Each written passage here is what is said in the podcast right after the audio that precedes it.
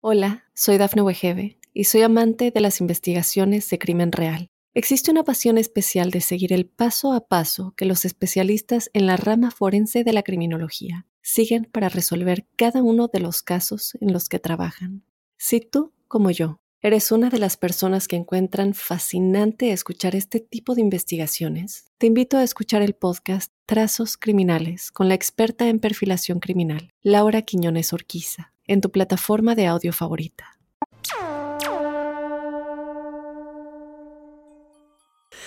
Buenos días, buenas tardes, buenas noches y bienvenidos a un nuevo episodio de La Huella OVNI. Eh, yo sé que este episodio se hizo esperar un poquito, pero bueno, nada, a veces este, las cosas son así, estamos quien nos está siguiendo en vivo, estamos muy muy cerca de fin de año, terminando y empezando proyectos. Eh, y yo un poco desorganizado, tengo que ser totalmente sincero con eso. Eh, voy a intentar que no siga pasando. Seguramente durante el mes de enero haga un parate y en el mes de febrero arranquemos con la nueva huella ovni. Vamos a llamar temporada 3, ¿no? Porque creo que todavía tengo como, eh, estoy contando ahora, 30, casi 40 hojas de preguntas de ustedes para responder. Así que prometo seguir adelante con esto que para mí es un honor, un orgullo, una responsabilidad muy grande y un placer gigante estar en contacto con ustedes todo el tiempo. Mi nombre es Jorge Luis Zuckdorf. A mí me encuentran en redes, en Instagram recuerden que soy arroba Jorge Luis S oficial. En Twitter soy arroba Jorge Luis S-77. Tengo un mail para, hacer ida y vuelta con ustedes, que es las historias de George, las historias de George se escribe, arroba gmail, arroba gmail.com. Vamos a ordenarnos, es las historias de George, arroba gmail.com o las historias de George, arroba gmail.com. Escríbanme, mándenme preguntas, experiencias, envíenme audios con preguntas, con con experiencias que hayan tenido ustedes, con dudas, con planteos. En YouTube yo veo que cada vez me hacen más planteos y está buenísimo. O sea, yo, quiero empezar a, traerlos aquí al podcast para entre todos este, poder discutir. También esta semana me llegaron los números de, del año de, Spotify y la verdad que solo en Spotify eh, este podcast se reprodujo en más de 40 países, muchísima, muchísima gente, eh, muchísimos mensajes, así que miles, miles y millones de gracias. Y como siempre vamos a arrancar con este espacio en donde nos hacemos preguntas, nos corremos de las verdades absolutas y nos quedamos pensando. ¿Sobre qué nos quedamos pensando? Básicamente sobre algo que yo creo que a muchos de nosotros nos apasiona, que es el fenómeno ovni, que es lo que ocurre allá en las estrellas, donde eh, está todo... Uh, tan cerca y tan lejos, ¿no? Donde está todo ese enorme infinito que nos hace sentir tan, tan pequeños.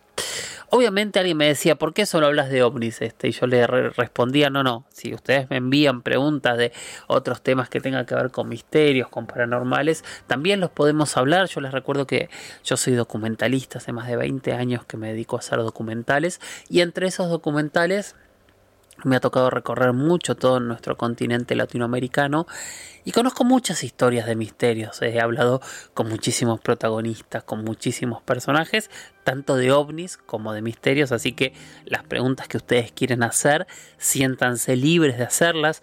Eh, a veces tardo mucho en responderlas y es porque las voy poniendo en este documento que les digo y una a una las voy respondiendo. Y la primera de hoy dice: Hola Jorge Luis, mi nombre es Martín. Terminé de escuchar todos tus podcasts de la huella ovni en Spotify hace unos días y realmente me enganchó me puse a buscar más info, gracias, y en otro podcast escuché hablar de un caso de Rusia que al parecer tuvo todos los condimentos dignos de ser investigados. Hice un pequeño resumen para que puedas investigarlo y quizá agregarlo a tus podcasts. Otra historia o anécdota, mejor dicho, es de Argentina. Hoy solo vamos a tomar la primera que es la del lago Baikal y como Martín hizo un, gran análisis y una gran investigación, eh, voy a leer lo que él puso y después les voy a contar.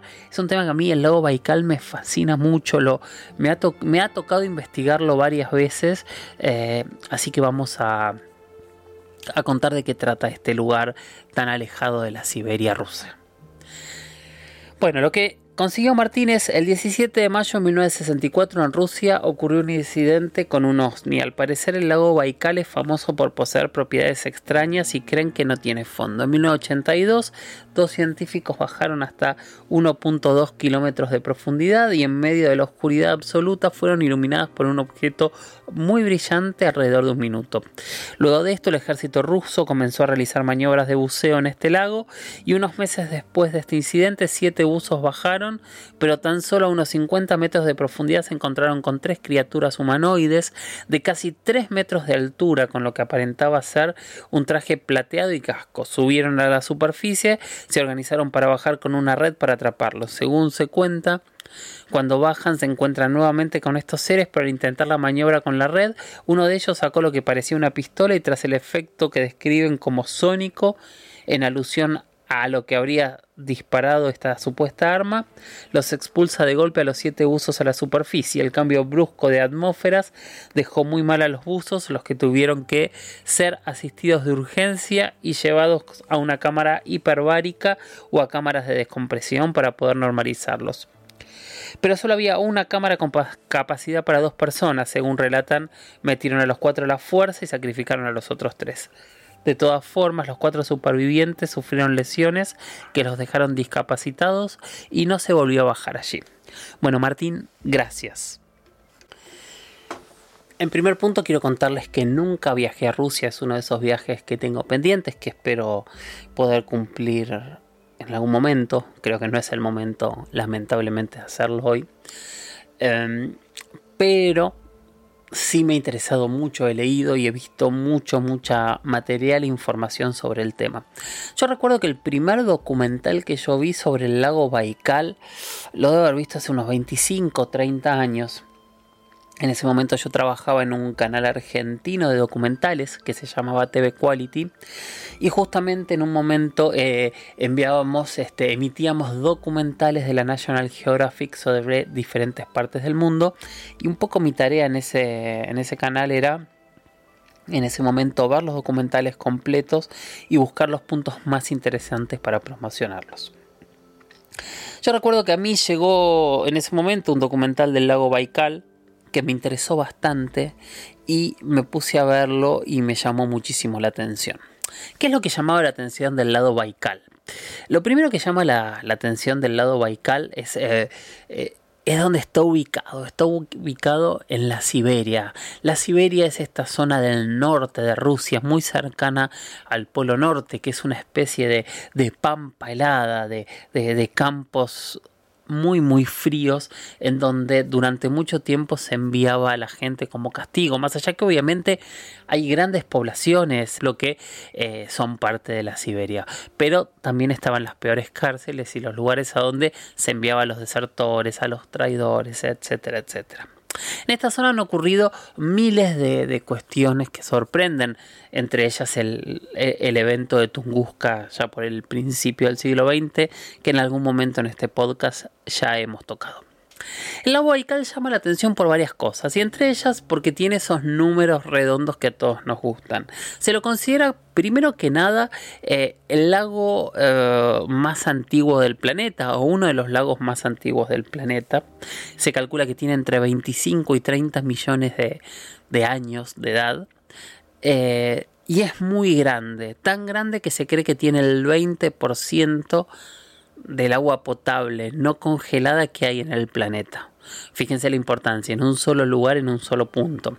¿En qué tamaño? Tiene casi 32.000 kilómetros cuadrados de superficie. En su punto más largo tiene más de 600 kilómetros. Y en, de ancho, en su punto más ancho, tiene 80 kilómetros de ancho. Además, tiene un detalle bastante, bastante interesante que es que no se sabe exactamente la profundidad. Se ha llegado hasta los casi 1700 metros, pero se calcula que en algunos puntos el lago tendría más profundidad. Tiene aguas cristalinas muy claras, eso hace que, tenga una, superficie y una, eh, y una visión espectacular. Y entre otras cosas, en el último tiempo se han instalado eh, telescopios dentro del lago para investigar neutrinos. O sea, son telescopios de muy alta tecnología en donde se pueden investigar estas pequeñas moléculas que son parte del universo y que son una de las claves para poder entender mucho más de todas las preguntas que nosotros nos hacemos casualmente. Ahora, todo esto conlleva un montón de otras cosas. Perdón que me vaya muy a lo National Geographic hoy, pero es lo que toca con el lago Baikal para poder llegar a lo que a nosotros nos interesa. Es un lugar donde hay eh, muchas eh, especies eh, endémicas, o sea que solo son de ese lugar. Hay una gran cantidad de algas, hay una gran cantidad de animales que evolucionaron solamente allí.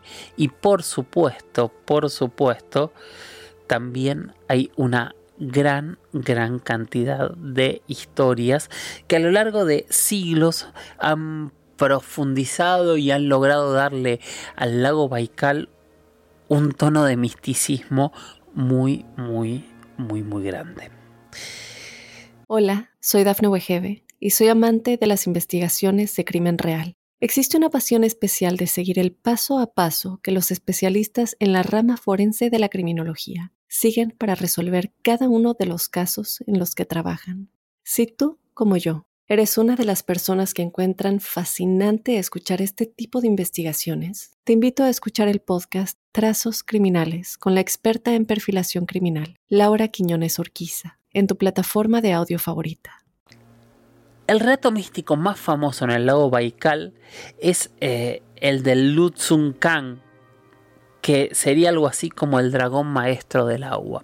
Y es una especie de monstruo muy grandes que dicen que podría tratarse de una especie de, de, esturión, pero con un pico muy prominente e incluso eh, una especie de lomo como serpiente y alas o algo parecido a alas o grandes aletas que eh, nadaría por diferentes lados del lago y lo interesante es que los relatos del Lutsunkan llegan hasta el día de hoy.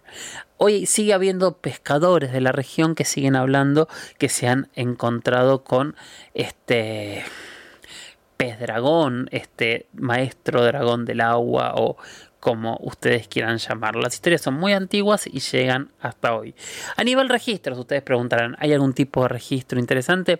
Hay cuatro o cinco momentos en la historia del lago que se han encontrado elementos que llaman la atención. El primero es en 1912, cuando dicen que empezaron a aparecer como unas enormes burbujas o cabezas de agua, que para algunos eran este monstruo, para otros podrían incluso ser osnis, o sea, objetos que parecían entrar o salir del agua, o sea, imagínense que no estamos hablando de pequeñas burbujas, sino de burbujas gigantes eh, que causaron terror de la gente, de los poblados que están este, a los, al lado del lago. Con el tiempo, la ciencia ensayó y encontró una respuesta de qué podrían ser estas cabezas de agua, como ellos decían, y decían que en realidad podrían ser desprendimientos de desprendimientos de, de ah se me fue el nombre perdón de de gas metano que tal vez por algún movimiento telúrico se liberó de, debajo del lago y ese gas salió a la superficie.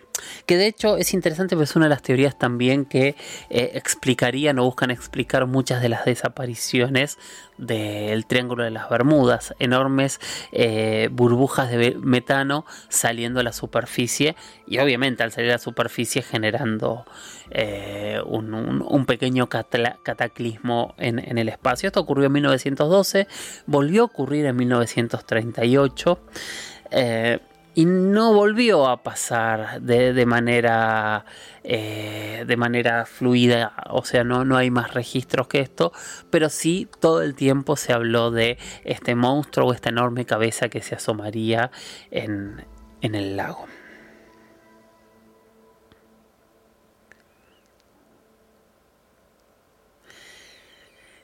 Los sucesos siguieron dándose.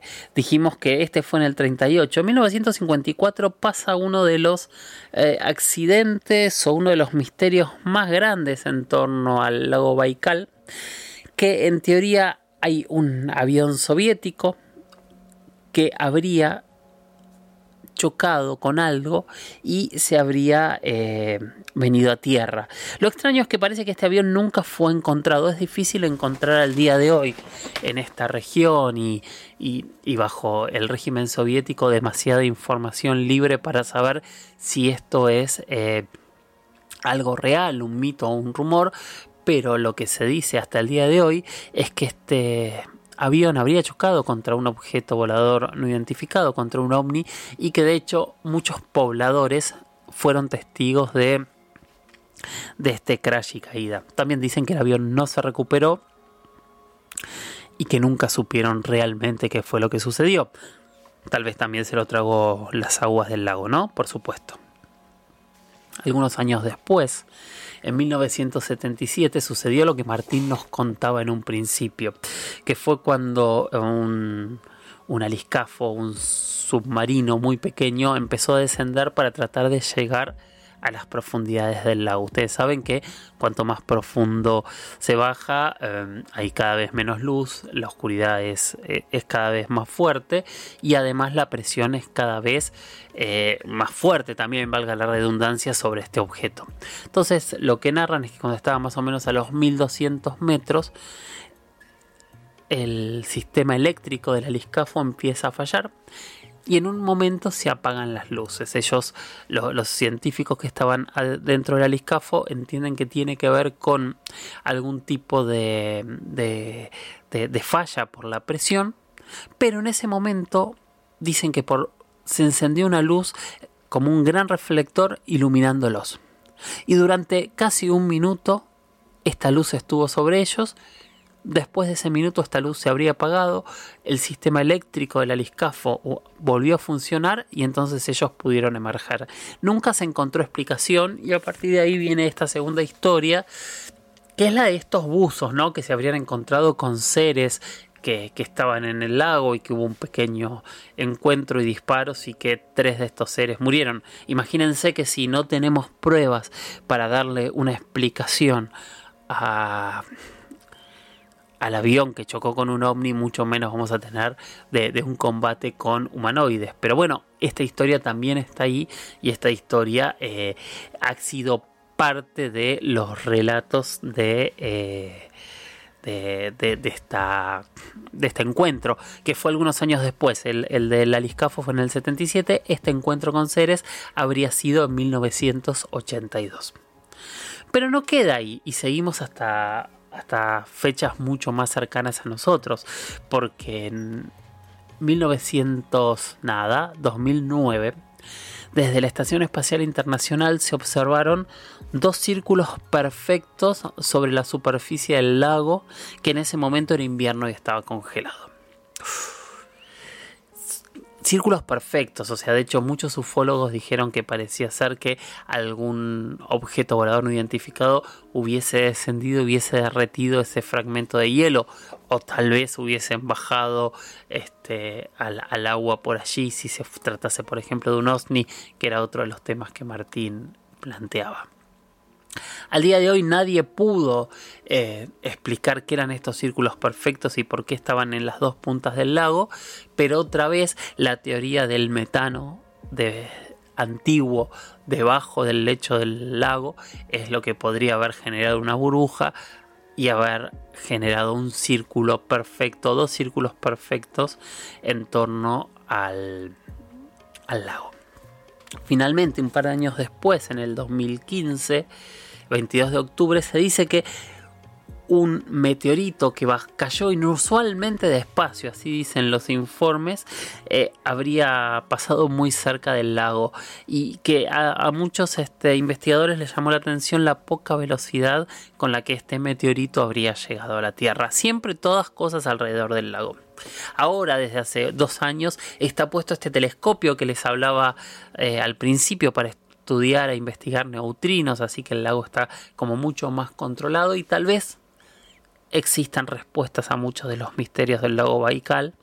Tal vez nunca las sepamos nosotros, tal vez algún día sí, tal vez en el lugar o en estos antiguos lugares de la Tierra en donde el agua ya cubría todo desde muchísimo tiempo antes de que la humanidad fuese tal, encontremos respuestas, haya algún indicio que nos dé explicaciones a todo lo que nosotros buscamos.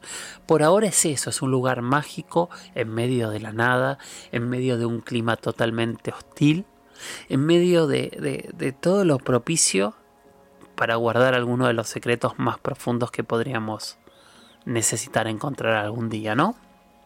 Bueno, gracias Martín. Este es el lago Baikal. Martín nos pidió eh, mucho más, eh, un par de casos más que obviamente los separé para los diferentes capítulos y quería agradecer porque cuando me puse a leer sobre muchos de los incidentes de, del lago Baikal, eh, leí una nota que me parecía buena y, y, recomendable, que es de verdad oculta, que habla justamente del incidente del lago Baikal de 1982. El otro tema que me pidió Martín, que los vendo para la próxima eh, para el próximo episodio, que para mí es fantástico. Yo tengo muchos recortes de diarios. Es algo que ocurrió en el puerto de Buenos Aires en 1958. Lo dejo así y lo vamos a contar en la próxima. Bien, vamos a ir a la siguiente pregunta de la noche, que es bastante interesante y bastante, bastante... Eh, polémica también. Hola, soy Dafne Wegebe y soy amante de las investigaciones de crimen real. Existe una pasión especial de seguir el paso a paso que los especialistas en la rama forense de la criminología siguen para resolver cada uno de los casos en los que trabajan. Si tú, como yo, ¿Eres una de las personas que encuentran fascinante escuchar este tipo de investigaciones? Te invito a escuchar el podcast Trazos Criminales con la experta en perfilación criminal, Laura Quiñones Orquiza, en tu plataforma de audio favorita. Y esta vez es nuestra amiga Silvina Núñez, que me puso un texto que, que también, así como del lado Baikal, en este caso me tuve que sumergir e investigar muchísimo, que me pregunta, ¿puedes investigar sobre posibles infiltrados? Se llamarían Alatra. La verdad que cuando leí esto me sorprendió porque no tenía idea de qué me estaba hablando y me puse a buscar y investigar a ver qué era Alatra y a qué se refería ella con infiltrados. Enseguida me encontré con diferentes videos de una chica que pestañeaba dos veces, ¿no? Que ella se decía ser reptiliana y uno veía que tenía como un segundo párpado eh, lateral que se cerraba y se abría como los reptiles.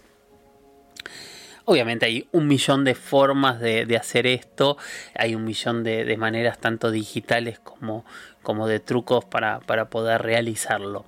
Pero me puse a escuchar, me puse a ver y me puse a tratar de entender por qué ella me decía o me hablaba de infiltrados. Entonces me encontré con un mensaje de Alatra en donde ellos hablan de estar por sobre las religiones, sobre las ideologías, sobre los credos y promulgan una unión mundial. Y de hecho hablan en muchos de sus videos y de sus textos de una relación o una conexión con razas extraterrestres. Y el punto más fuerte es esta, esta chica que se llama Shana, que es una de las tres personas que suelen aparecer en sus videos. Eh, en sus videos aparecen eh, quien parece ser la cabeza, por lo menos quien habla, que se llama Igor Danilov, y aparece con Shana y con Tatiana hablando y generando cada uno de estos videos, a veces muy muy largos, en donde pueden hablar de diferentes temas como el calentamiento global o pueden hacer un análisis filosófico sobre la unión de los seres humanos o pueden contestar preguntas que tengan que ver con eh, la relación con, con seres extraterrestres que llama bastante, bastante la atención. El primer punto que encontré de Alatra es que nació en el 2011 aproximadamente en Ucrania y que poco tiempo después empezó a, expandirse por toda Rusia y de ahí se expandió al resto del mundo. Hoy de hecho tienen canal de YouTube en español, tienen canal en inglés, obviamente tienen canal en ruso, donde están todas las horas y horas de su material doblado a cada uno de estos idiomas, cosa que llama muchísimo la atención porque hay... Eh, hay, hay, un esfuerzo muy grande detrás de esto para que esto se logre y esté hecho con muy buena calidad. O sea, hay, hay, un equipo profesional detrás haciéndolo como punto número uno. Este equipo profesional, por supuesto, podría hacerlo de los ojos de Yana, me imagino, pero no está tan claro. Yana es ucraniana, eh, nació en el en 1987 y nada, si bien se conoce a su familia y demás, dicen o no dicen, pero dejan el punto como para decir que en realidad ella es reptiliana y entonces lo que dan a entender es que Alatra tendría como ciertos puntos o ciertas conexiones con esta supuesta raza de seres superiores, que son una de las razas eh, que se cuenta, se cree, se supone que habrían manipulado genéticamente al ser humano, según sacaría Sechin, por ejemplo, para generar eh, al hombre. En realidad él hablaba de los Anunnakis, pero también eh, dentro de este planteo estarían los reptilianos, que es un poco también el mismo concepto que va apareciendo en todas las religiones de estas serpientes, estas serpientes emplumadas que tomarían forma humana para crear a la humanidad que es un relato que está desde las religiones chinas, americanas, eh, eh, europeas, asiáticas. Sorprende que está prácticamente la figura del dragón, la figura de la serpiente, está prácticamente en todas las, las culturas. Y estas serpientes, para quienes creen que los reptilianos existen, en realidad es la conformación de estos seres em, con, con algún tipo de similitud genética con los reptiles que serían que estarían ocultos para algunos, para otros, este se habrían ido del planeta hace miles de años y que nosotros tenemos como un pequeño recuerdo. Bueno, Alatra toma, retoma este, este, este mensaje para dar un mensaje de paz, de unión, de amor, que muchos acusan directamente de que es una secta. La verdad que habría que investigar mucho para entender este qué es realmente, pero sí el mensaje se acerca mucho a diferentes este, religiones o sectas, sobre todo hinduistas, en donde ellos promulgaban algo muy parecido, que era estar por sobre las religiones en una unión universal en la que todos se unan, que no es un mensaje feo, no es un mensaje que suene, que suene ilógico, sino que es un mensaje que realmente también es tentador, interesante y, desde ese punto de vista no, no necesariamente hace mal. A veces cuando hablamos de sectas eh, lo suena peyorativo, no necesariamente una secta es un concepto peyorativo, en realidad una secta es una pequeña religión que está comenzando, de hecho eh, cuando el cristianismo nació era una secta del judaísmo, entonces y después se terminó transformando en una de las grandes religiones de, la historia de Occidente. Entonces, entendamos esto, a veces cuando decimos secta no es peyorativo, pero sí como todo punto donde hay juego con, con, la credibilidad hay que tener cuidado, ¿no? Hay que tener cuidado que no nos engañen, hay que tener cuidado de que no manipulen y que hay que tener muchísimo cuidado que no haya una intención oculta detrás que decorada de grandes intenciones eh, después se termine eh, creando algo mucho más terrible. Alatra dice que tienen contacto con extraterrestres, Alatra dice que eh, algunos de sus dirigentes podrían ser reptilianos, no lo dicen, juegan con eso porque de hecho este señor... Eh, Danilov, Igor Danilov, juega todo el tiempo con que eh, Yana muestre su pestañeo a cámara y, se le ve como un pequeño orgullo cada vez que lo hace. Eh, ellos están abiertos, de hecho hay, varios youtubers que, han pedido investigar, este, sobre todo la gente de, de, la verdad oculta, creo que si no me falla hoy los vuelvo a nombrar, han tenido entrevistas como para hacer preguntas. Y las preguntas terminan siempre siendo muy. con unas respuestas grandilocuentes, muy lindas, eh, más cercanas a la humanidad que, que, que, al contacto extraterrestre. Pero no es la primera ni la última religión que nace en torno a la esperanza extraterrestre. Y de hecho, yo siempre digo, los dioses siempre están fuera de la Tierra, así que por definición cualquier dios es extraterrestre para mí hay que seguir escuchándolos, hay que seguir viendo cómo evoluciona, dónde van. Parecen estar creciendo muy, muy rápido, eh, pero veremos. Veremos qué es lo que hay detrás de Alatra. Siempre con cuidado estas cosas, ¿no? Cuando nos prometen cosas tan grandes, este, para mí siempre es muy, muy sano que vayamos con cuidado, pasito a pasito, escuchando y como siempre digo, para que cada uno pueda tener sus propias conclusiones. Bueno, ya estamos cumpliendo la media hora del podcast. Eh, iba a poner una historia en primera persona, pero me la voy a guardar. Igual les pido que me sigan enviando audios, historias en primera persona, por favor.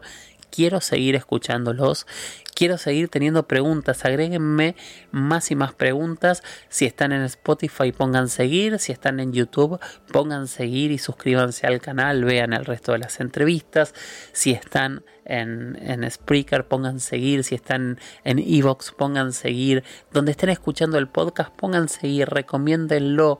Eh, ampliémonos, ampliémonos todo lo que podamos para que esta comunidad siga creciendo y las preguntas de cada uno de ustedes nos terminan enriqueciendo cada vez más a todos nosotros.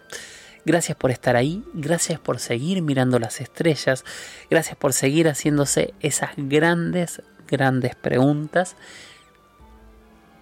y gracias por permitirnos dudar de todo para escuchar todo que cada uno tenga sus propias respuestas. Soy Jorge Luis Zuckdorf y nos vamos a encontrar la semana que viene ya con los últimos episodios de esta segunda temporada de La Huella OVNI. Tal vez queden dos o tres nada más y después en febrero arrancaremos con, con la nueva temporada. Gracias, gracias por estar. Y así como pequeño aviso, la semana que viene voy a estar en el Festival de Cine Ufológico y Paranormal en Victoria, Entre Ríos. Voy a dar una charla quien quiera acompañarme, para mí sería un honor gigante. Bueno, gracias y nos escuchamos en la próxima. Chau, chau.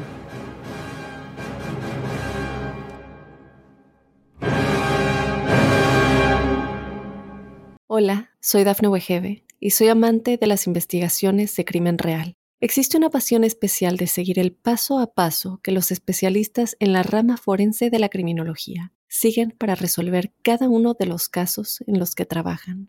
Si tú, como yo, eres una de las personas que encuentran fascinante escuchar este tipo de investigaciones, te invito a escuchar el podcast Trazos Criminales con la experta en perfilación criminal, Laura Quiñones Orquiza, en tu plataforma de audio favorita.